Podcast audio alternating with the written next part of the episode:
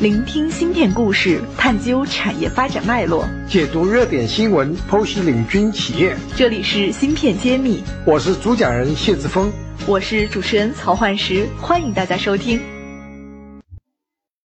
欢迎大家收听芯片揭秘，我是主持人焕石。今天非常荣幸继续和汪博士一起来聊聊硅光芯片。大家好。呃，王博士上一期跟我们讲了硅光芯片最主要的应用场景，一个是在通讯，还有一个是在计算中心。那么我这边也看到了一个去年的比较知名的一个新闻，说我们国家啊自行研制了一个一百 G 的硅光收发芯片，已经在武汉投产使用了。那么我想说，这个新闻好像很多媒体给的报道都非常大的定义，说中国解决了很多痛点问题啊。那我想作为一个产业外的人，我很想。请教一下汪博士，这个新闻到底意味着我们中国实现了什么？它对我们产业的发展究竟是有什么样的价值？总的来说吧，我个人觉得光芯片的发展，就是说高端和低端基本上用速度，大家基本上是用那种通讯的速度来评价。其实对于国内来说的话，对于低端芯片，其实国内的那种国有化度一直相对比较高，就是指那种十 G 啊、二十五 G 的那种收发芯片，一般其实一直这种自由度比较高。但是对于高端芯片，其实一直是大量的依赖国外的进口，不是大量了，就基本几乎完全依赖国外的进口。光讯发布的这条新闻，其实在国内应该算有非常重大的意义了，是第一个国内第一个公司实现了高端光芯片的制作，就是他们是第一家实现了自主研发，第一家实现了第一家自主研发发货的那种公司。当然研发有很多，但是真正说出货的公司以前应该是没有，就是量产进入量产阶段，量产的公司应该是没有，他们应该是第一家。那他现在产品体验怎么样？有啊，这这个我也跟他们内部的人士聊过，他们目前的产品应该只提供给他们内部使用，就还没有完全对完全在市场上那个，就完全还没有商业化，但是对没有完全用了，在内部应该是使用，已经通过了电信网络那种检验。看起来我们国家发展这个还是和美国和欧洲来说是有一定的距离的哈。嗯，对，但是但是我们这里其实也要注意到，就是说他们这芯片的实现啊，目前的流片啊。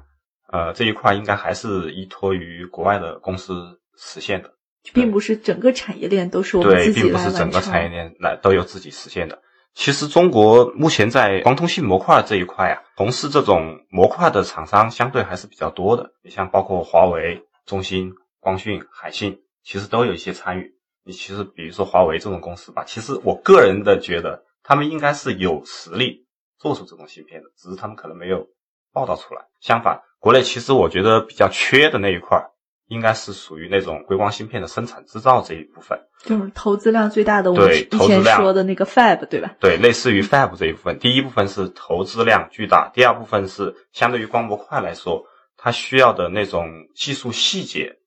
以以及技术积累更多一些。对光模块来说的话，你像大部分包括光讯吧，那种华为、中兴，其实进入光模块的市场的时间可能也也不是特别长。他们如果是可以有类似于去呃 iMac、ME 流片的这种经经验的话，通过一些轮的流片服务，其实是可以实现一定的通信模块的制备的。但是对于 Fab 这一块的话，这是一个需要长时间积累的过程。因为说实话了，光芯片制造的设备跟 CMOS 基本上也一样，但是全球目前能做好的。研发部分也就两家，也就 iMe 和 Mac。中国其实有些地方也已经在建，但是应该目前还没有非常成功的的那种批量量产的那种线出现。更何谈对外服务，其实还很遥远。目前目前还没有，所以这一块应该是呃国内需要马上补齐的。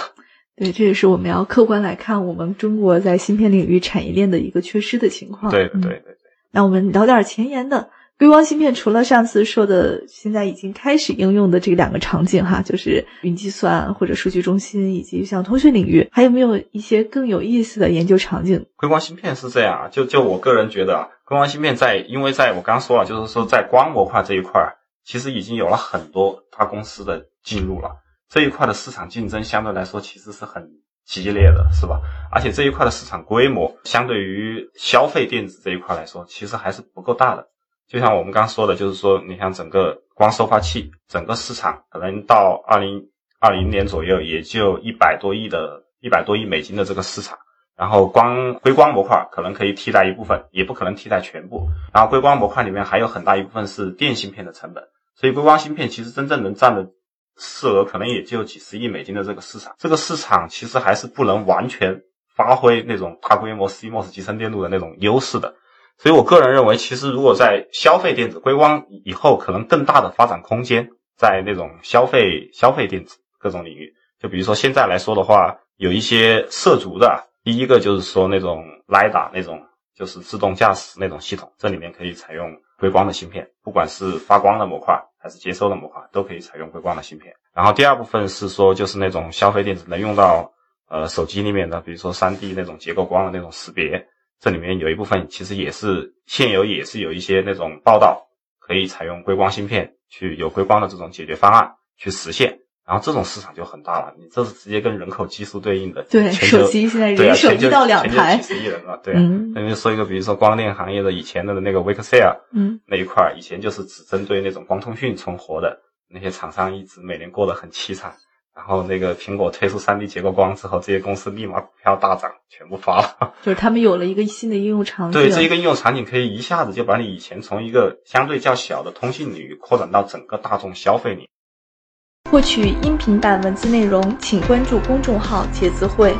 联系主播可添加文下客服微信号。刚刚说的两点，还有还有，当然还有硅光，还有一些以后的可能更远一点的了。那第一部分来说的话，就是那种呃，比如说那种 CPU 多核之间，CPU 现在都是八核多少核嘛，你现在多核之间的那种通信，也许以后也会换成那种光，然后再就是通过这种呃硅光芯片去实现那种量子计算机的一些。那种制备，说说穿了，其实很多东西都是利用一个就是 CMOS 的超大规模集成性，就是说我们可以把所有的光器件、电器件全部做在一个非常小的 chip 上，所以这是非常适合于消费端的电子的，因为消费端电子很多就是要便携嘛、小嘛，是吧？反而通信这一块很多时候其实对体积。要求并没有那么的严格，对啊，其实它它又不是随身携带的，对对对对对，大一点小一点，对对对对，尺寸要求不是很高。对，但是我们三 C 类的用品真的是又小又好看又炫，是最在乎的。对啊对啊，肯定是要够小嘛，是吧？特别手机很多现在都只能有一个针孔那么一点小，是吧？那种就你不可能说空间放的很大。所以我个人觉得的话，这一块应该是以后硅光有可能的更大的一个市场。目前的通讯模块的发展嘛。对硅光是一个很好的，怎么说呢？是很好的一个机会，就可以通过我们可以借助这一波机会，完善硅光的各种技术的那种发展。对，然后如果技术完善了，可以应用于其他的一些领域。如果真的做到了三 C，就不是四四到五个亿的市场规模了，就就直接百亿、千亿了。对，那就是最少百亿、几百亿那种市场了。我觉得。那像您当年选择这个领域，包括现在一直坚持在这个领域，自己的一个观点和看法是什么呢？光电嘛，就是我其实光电子和微电子那一块都从事过一段时间啊，两边都去做。对对对对，微电子其实我也做过，就是最早的时候，其实我是做的是光电。当时最早的是因为觉得这个光电听起来比较高大上了，听起来比较那个，呃，然后就大家都说摩尔定律到头了嘛，然后就做光电。然后中间后来有一段发现光电就差不多是我博士毕业的有一段嘛，就发现那个光电市场的应用其实就是说还是相对比较窄，所以当时就转到微电。微电子那边去做过一段，然后微电子做的时候，就是很明显的感觉到啊，就整个微电子的那产业啊，真的就像一个大的那种工厂，每个人在里面就是一个小小的螺丝钉，一个非常小的螺丝钉。因为产业已经很成熟，对对对对对对对对，非常小的一个螺丝钉。所以这个时候就觉得，毕竟读了博士嘛，纯粹做一个螺丝钉，感觉有点那个，所以后来又呃转回了这种，就是做那种呃硅光的这一块。硅光这一块其实跟微电子很接近。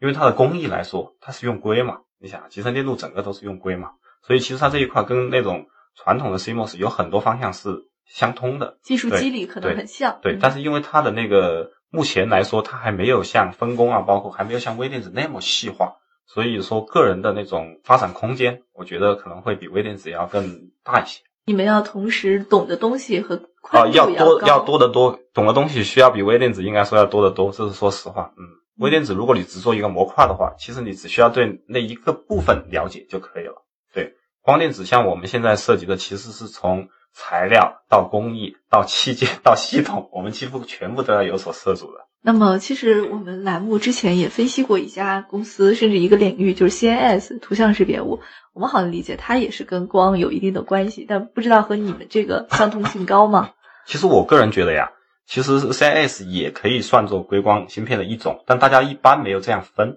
就因为其实怎么说呢？你想啊，其实图像识别目前主流的图像识别其实也是就是硅的那种 CMOS image sensor 嘛，其实也是在硅上做的光电器件，这跟硅光的定义基本上其实是匹配的。就是大部分人的定义把硅光局限在了通信这一块，把那个 CIS 单独给摘出来了，就这样的。但目前来说吧，就这样说吧，我我认为目前是这样种情况，就是主流的用硅做的 CIS，这个应该是摘出来的，因为它的工艺已经非常的成熟了。就是你你新的厂啊或什么想进去不是那么容易的，跟索尼啊什么那些去竞争不是那么容易的。但是现在有一些别的那种 CIS，比如说类似于那种红外波段的这种，就其实相对来说还没有那么成熟的，其实可能是硅光的一个挺大的机会。对这个市场，就如果算下来硅光的话，也规模已经不小了啊。CIS 市场很大的，CIS 市场挺大，应该是几百亿的规模的。对，我们之前专门分析过，像豪威啊，对 CIS 市场挺大的，CIS 市场挺大的，对对对。这个如果上规模不小，但是这个说实在话，这个我觉得也是需要有那种专业的厂商去做，可能更好一些，因为他们这这说实话，这个领域已经积累了硅的这种 CMOS 已经积累了，CMOS image sensor 已经积累了太多年了，有太多的技术壁垒啊什么在里面了。嗯，就你想做出来可能不难，但是你想实现世界领先，应该不是很容易，不是很容易。对，再加上自主知识产权。但是我是觉得硅光这一块在做红外、中红外这种 image sensor，应该还是有一定优势的。其实已经有公司在。做了。那作为产业从业人员，你想对这个产业提什么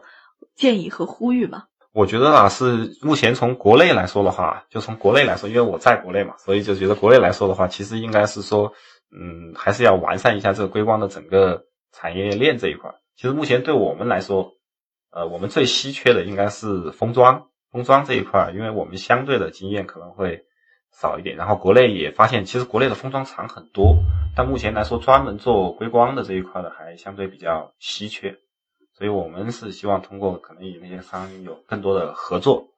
能把这个硅光市场，就把硅光的产品做得更加成熟吧。如果做这个方向的封装是传统的，像长电啊、天水华电，它们设备都要重新用，呃，设备可能要重新的，有些 recipe 什么要重新的那个开发，但是设备应该是兼容的。所以也呼吁我们产业链能更加完整哈，支撑我们这个整个领域的一个提升。对，就虽然说目前来说这个量还没有那个 CMOS 那么大，但是这毕竟是一个高速发展方向，所以还是值得有一定那个。对我今天我其实深深的记住了一个数据，从一五年到一九年，这个市场量增长了十倍。我觉得这个他预测的是到二零二五年会再增长十倍。